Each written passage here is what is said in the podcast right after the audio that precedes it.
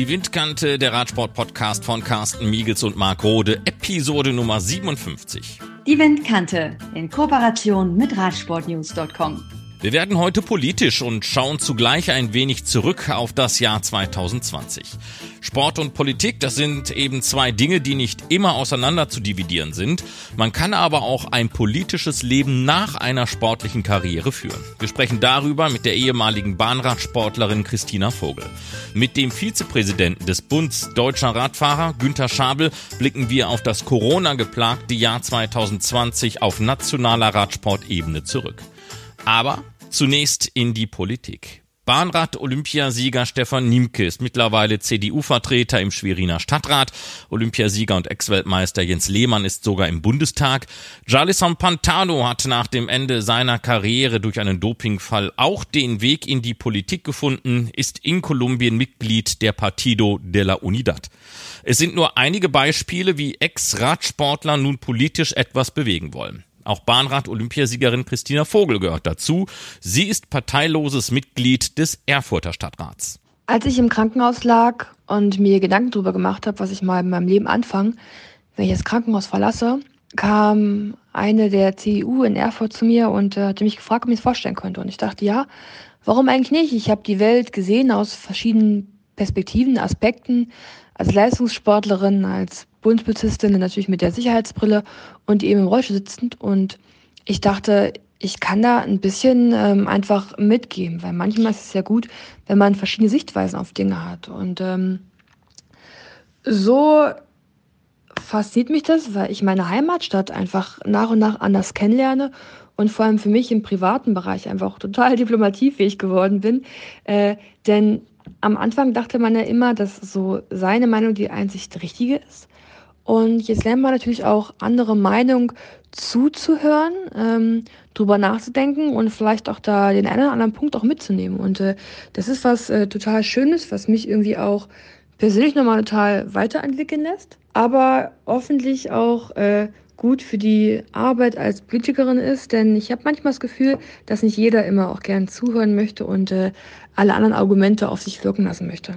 Christina, du bist parteilos. Wie schwer ist es denn da für eigene Ideen die passenden Mehrheiten zu finden? Ich bin Mitglied im Erfurter Stadtrat, habe mich damals aber als Parteiloser aufstellen lassen, aber für die CDU-Liste. Das heißt, ich bin nicht in die CDU eingetreten, aber ich war da schon immer relativ nah. Es liegt vielleicht auch an der Polizei, ich weiß es nicht, aber ich habe schon immer die CDU gewählt, für mich persönlich und habe auch die Angela Merkel beim letzten Wahlkampf auch ein Stück weit unterstützt in sozialen Medien. Das heißt für mich, dass ich keinem Parteizwang unterstehe. Das heißt, ich kann für mich einfach wirklich entscheiden, ob das für mich jetzt richtig ist oder eben nicht und was vielleicht für Punkte sind, die dagegen sprechen. Aber ich habe natürlich eine Fraktion. Das heißt, ähm, ich habe natürlich die Fraktion auf meiner Seite auch. Und wir diskutieren dann auch Anträge von mir oder Anträge von anderen. Und dann habe ich zumindest erstmal CDU auf meiner Seite äh, für meinen Antrag hoffentlich. Und ähm, so sucht man sich dann im ganz alltäglichen Geschäft einfach auch ähm, die Mehrheiten für, für die Anträge und Ideen, die man einfach auch so hat. Es gibt viele politische Strömungen. Wo würdest du dich denn da selbst einordnen wollen?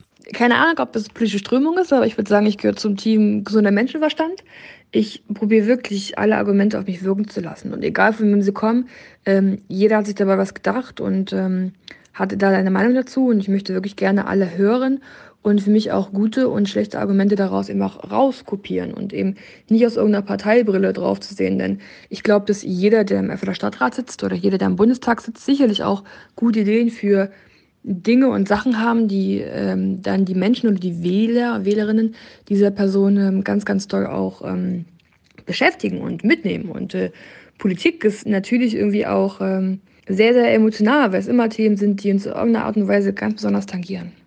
In einer immer mehr gespaltenen Gesellschaft sind Politiker auch immer wieder Zielscheibe Andersdenkender. Hast du manchmal Angst, angefeindet zu werden? Es ist vielleicht auch eine Sache, die man im Sport gelernt hat, dass man äh, sich traut, auch Dinge zu sagen und äh, damit umzugehen einfach auch. Und ich bin definitiv eine Person des öffentlichen Lebens und wer damit nicht klarkommt, dass man auch mal Kritik abbekommt, der hat da nichts zu suchen, denke ich mir. Also ähm, das ist halt immer so, wenn man in der Öffentlichkeit steht, dann gibt es immer die, die das toll finden, ähm, was man macht, aber auch die, die das eben blöd finden. Und ähm, ich höre mir auch wirklich gerne andere Sachen an, also alle Sachen an, auch äh, konstruktive Kritik. Wenn es natürlich unter die Gürtellinie geht und äh, ganz der einfach blöd wird, dann ja, ne, dann geht es ins eine Ohr rein, ins andere raus. Aber das war bei mir jetzt zum Glück noch nicht so. Ähm, ich habe eigentlich ein ganz gutes Follower-Tum, Follower-Company eigentlich, ähm, die mich viel damit bestärkt, auch dem, was ich mache. Aber wie gesagt, auch die negativen Kommentare lese ich mir einfach auch durch und höre mir quasi an, weil ich ähm, ja selber mich einfach persönlich auch entwickeln möchte und nicht stehen bleiben möchte. Solange es eben über der Gottlinie ist. Wie gehst du mit Menschen um, die soziale Medien nutzen, um anzufeinden und vielleicht sogar radikal agieren? Es ist natürlich gerade sehr schwierig, dass äh, wir natürlich auch Stadtratskollegen haben ähm, oder Menschen, die äh, politisch, politisch sich engagieren und da umgebracht werden. Ähm, hat man ja dieses Jahr erst. Es macht natürlich schon Angst, dass wir in einem Land leben, das momentan so äh, hitzig ist, dass Menschen für das, was sie denken und auch äußern, dafür umgebracht werden. Ähm, es liegt aber, glaube ich, nicht nur am Politikertum, sondern eher an der hitzigen Gesellschaft, die wir momentan vielleicht haben. Und das würde ich mir vielleicht wünschen, dass man manchmal diesen gesunden Menschenverstand ähm, nimmt und einfach mal durchatmet, mal durchatmet, für sich nochmal realisiert, was sind jetzt die Argumente, um was geht es da quasi eigentlich und danach erst handelt. Ich habe immer das Gefühl, dass äh, viel zu hitzig gehandelt wird und man danach feststellt, ah, das war ja aus der Perspektive gesehen oder es, es war ja vielleicht doch gar nicht so schlimm oder es war extrem schlimm, als ich es vorher dachte. Also ich glaube, dass der Welt gerade dieses Durchatmen, mal kurz besinnen und dann darauf reagieren, ähm, ja, das, das fehlt irgendwie so. Also es ist viel zu hitzig und viel zu schnell geworden und jeder meint sofort auf irgendwas reagieren zu müssen.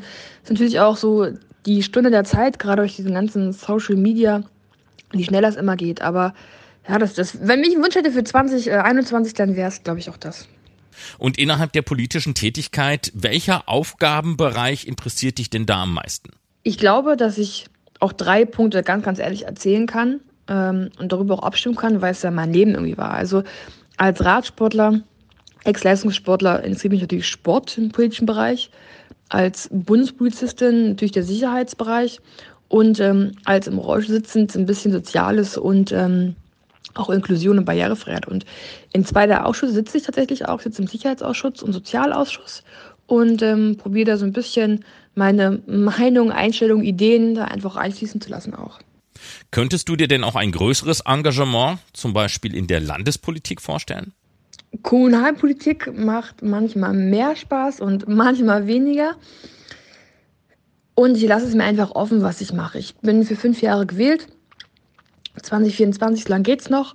Und dann gucke ich mal, wie der Weg für mich äh, weiter weitergeht einfach. Also ich hatte auch Anfragen, um direkt für den Thüringer Landtag zu kandidieren, aber es hat sich mir nicht richtig angefühlt. Ich sage, man wird ja erst Deutscher Meister oder Weltmeister, bevor man Olympiasieger wird. Und man kann das ja normalerweise nicht überspringen. Und darum wollte ich es auch nicht. Ich wollte erstmal wissen, wie sich für mich der Landtag, äh, der Stadtrat anfühlt, bevor ich vielleicht für den Landtag kandidiere. Und da ich noch Stadtratskollegin bin, immer noch, möchte ich das weitermachen und danach einfach entscheiden, ob es sich für mich richtig angefühlt hat oder eher nicht. Und wenn es sich richtig angefühlt hat, ob ich weitermachen möchte oder vielleicht sogar auch in die Landespolitik gehen möchte. Aber ähm, bis jetzt bin ich ganz gut ausgelastet. Ich sitze immer noch in dem Radsport-Weltverband in zwei Kommissionen, in der Bahnkommission und Athletenkommission. Ähm, ich bin, ich leite ein Netzwerk der Bundes-CDU, Netzwerk Sport, wo wir die CDU für den Wahlkampf etwas beraten ähm, oder Wahlkampfideen für den Sportbereich etwas beraten. Und äh, ich denke, das ist dann mit dem Stadtratsamt auch ganz äh, genug und ausreichend Politik in meinem Alltagsleben momentan. Christina Vogel zu ihrem politischen Engagement in Erfurt.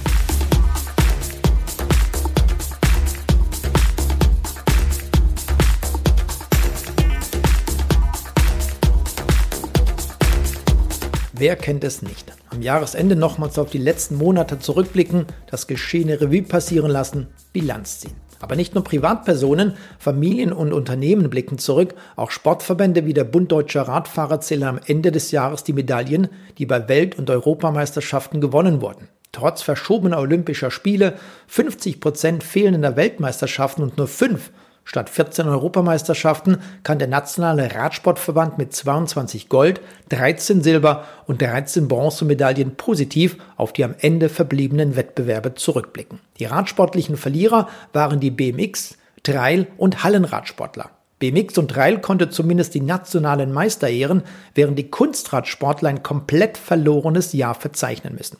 Selbst die WM in Stuttgart musste im November abgesagt werden, soll allerdings 2021 stattfinden. National mussten fast 80 Prozent der deutschen Rennen abgesagt werden, für den Nachwuchs besonders schmerzlich, denn das abgelaufene Jahr ist nicht nachzuholen.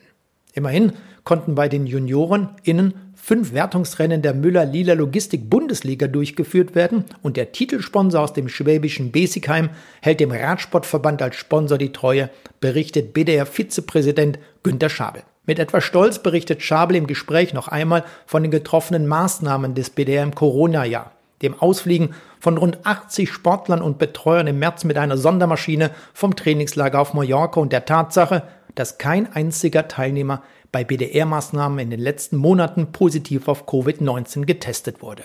Windkante wollte mehr vom BDR-Vizepräsident Schabel wissen, stellte zunächst die Frage nach der Bilanz. Der Bund Deutscher Radfahrer ist sehr zufrieden mit der Bilanz. Wir haben 22 Titel in den internationalen Wettbewerben geholt. Der letzte Höhepunkt Weltmeisterschaften war dann in Berlin.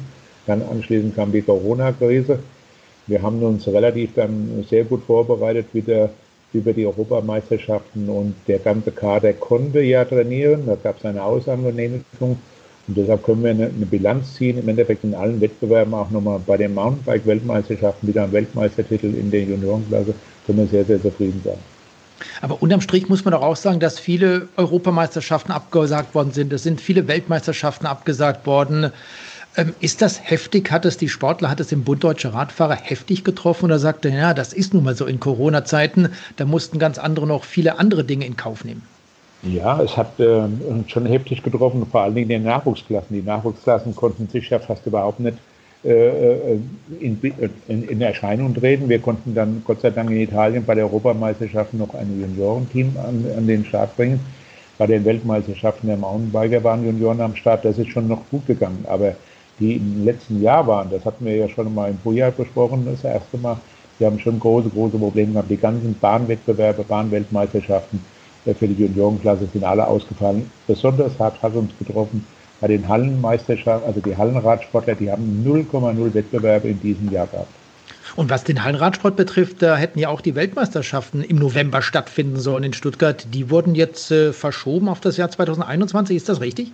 Richtig, die sind verschoben worden. Da können wir froh sein, dass die UCE das mitgegangen ist und auch, dass die Stadt Stuttgart bereit ist, das direkt kurzfristig wieder zu machen.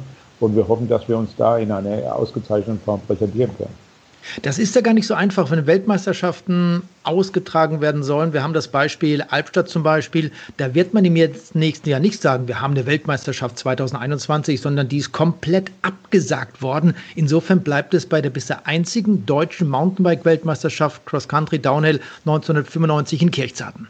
Da hast du recht, das ist sehr, sehr schade gewesen. Die Vorbereitung für eine Weltmeisterschaft dauerte über zwei, drei Jahre und die UCI hat schon den letzten Jahren die Weltmeisterschaften im Mountainbike vergeben nach Italien und dann weiß ich jetzt nicht genau, auf jeden Fall ist drei Jahre vergeben.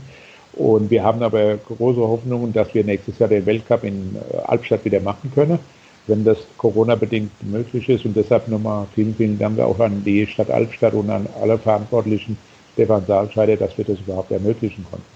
Günter Schabel, wenn man sich, äh, wir kommen nochmal auf die Welt- und Europameisterschaften zu sprechen, diese Athleten 2020 anschaut, wer war denn deiner Meinung nach der erfolgreichste Athlet, die erfolgreichste Athletin? Muss man unwillkürlich auf Lea Sophie Friedrich kommen? Ja, immerhin. Also da, da, muss man sagen, die Damen haben uns ja jetzt vorgemacht, wie es geht.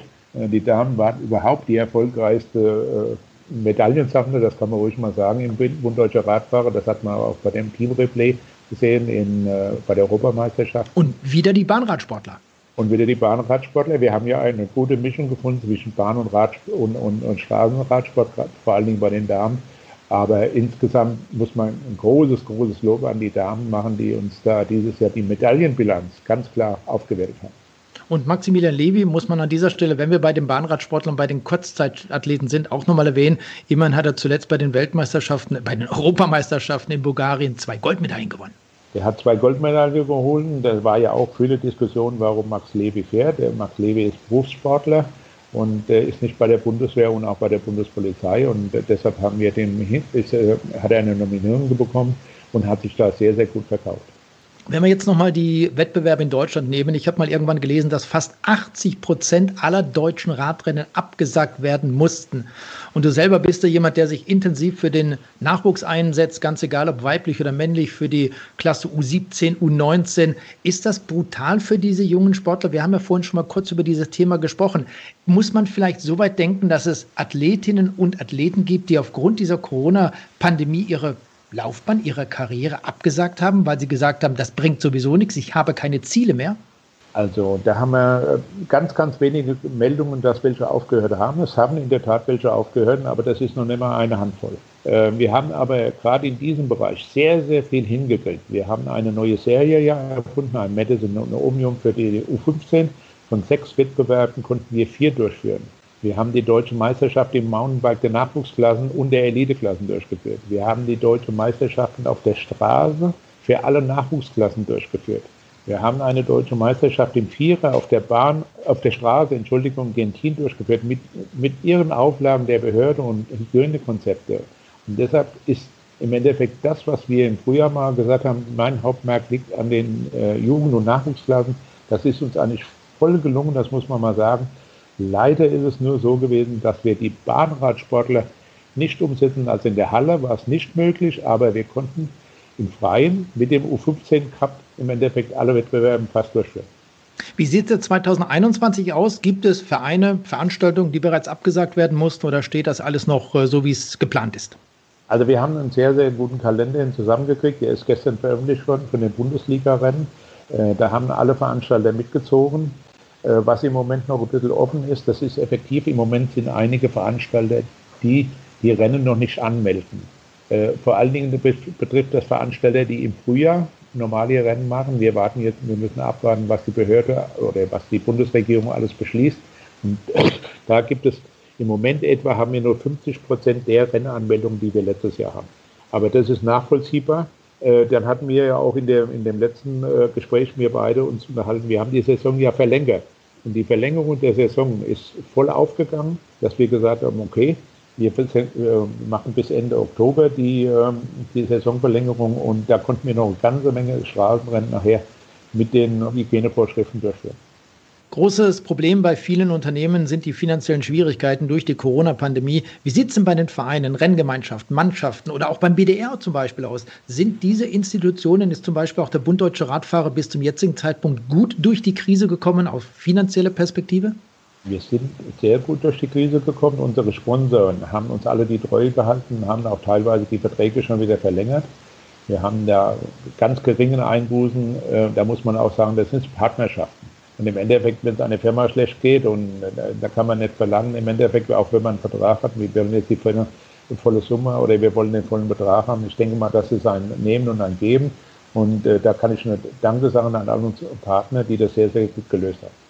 Jetzt blicken wir nochmal auf äh, die Saison 2021. Kaderathleten, die werden sich vorbereiten. Olympische Spiele, Tokio, das steht immer noch dick im Fett im Kalender drin. Wenn die Sportler 2020 so gut wie keine Wettbewerbe hatten, da gibt es einige, die waren sehr aktiv. Wie sieht es denn aus mit den Vorbereitungen gerade auf solche Olympischen Spiele? Wie läuft das ab für das nächste Jahr? Man weiß ja auch noch nicht wirklich, ob sie zu 100 Prozent stattfinden werden. Also wir sind im Moment dran. Wir werden, wir haben eine ganze Menge Lehrgänge in Frankfurt-Oder durchführen können. Die Kaderathleten dürfen in Frankfurt-Oder äh, trainieren. Das ist auch äh, von der Behörde so genehmigt worden. Äh, wo wir im Moment noch Probleme haben, normalerweise so ab Januar gehen die Kaderathleten in den Süden und machen Grundlagentraining. Äh, da haben wir große, große Probleme, geeignete Orte zu finden, weil im Endeffekt gibt es viele äh, ja, Hygienevorschriften. Man muss mal gucken, wie man das mit der An- und Anreise macht. Äh, teilweise braucht man dann Hygiene, äh, muss man dann fünf oder zehn Tage in Quarantäne. Wenn man ein Trainingslager macht von 14 Tagen und kommt anschließend zehn Tage in Quarantäne, dann ist das Trainingslager umsonst gewesen. Da sind wir im Moment an einige Lösungen zu suchen. Das ist aber ganz, ganz schwer auf dem europäischen Kontinent hier uns zu bewegen. Und wie sieht es aus mit den Cross-Weltmeisterschaften, die Ende Januar im belgischen Ostende stattfinden?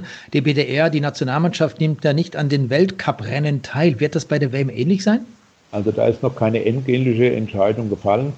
Äh, klar haben wir schon Interesse, dass wir bei der äh, WM teilnehmen mit den, unseren Sportlern, auch gegenüber den Sportlern. Aber wir haben auch eine gewisse Fürsorgepflicht, das muss man ganz einfach sehen.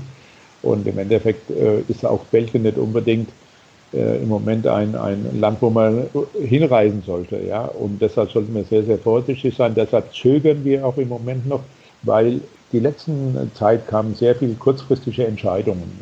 Einmal hat man den Weltcup gemacht, dann hat man die Junioren und die U23 rausgenommen, dann hat man nur die Frauen und die Elite fahren lassen. Und jetzt müssen wir mal schauen, äh, was sich noch vielleicht vor Weihnachten tut. Aber ich denke mal, dass nächste Woche eine endgültige Entscheidung fällt, dass, ob wir an der WM teilnehmen oder nicht.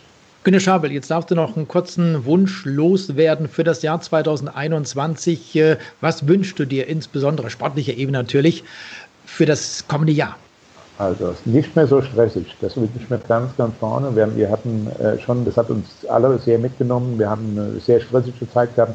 Und ich wünsche mir, dass äh, alle gesund erstmal ins neue Jahr reingehen, dass die Veranstalter uns alle die Treue halten, die Sponsoren und auch alle Mitglieder im Bund Deutscher Radfahrer. Wir haben ganz wenig im Moment äh, Abmeldungen gehabt. Es konnte ja teilweise in anderen Bereichen niemand äh, den, den, Radsport im Endeffekt lieb haben. Ich sage das jetzt mal so deutlich. Und äh, glaube, dass, also das wünsche ich mir vom Herzen, dass alle gesund bleiben, dass wir eine erfolgreiche 21 erleben und dass wir vielleicht bei der Olympiade sehr, sehr gut abschneiden, was uns ja im Endeffekt im Vorhinein gleich gelungen wäre. Jetzt muss man mal gucken, wie alle Nationen, das betrifft ja nicht nur uns, sondern weltweit, Australien, Neuseeland, dass wir alle gesund wiedersehen und dass, dass wir uns auch alle wiedersehen. Das ist ganz entscheidend. Und ich denke mal, der Sport ist die schönste Nebensache der Welt.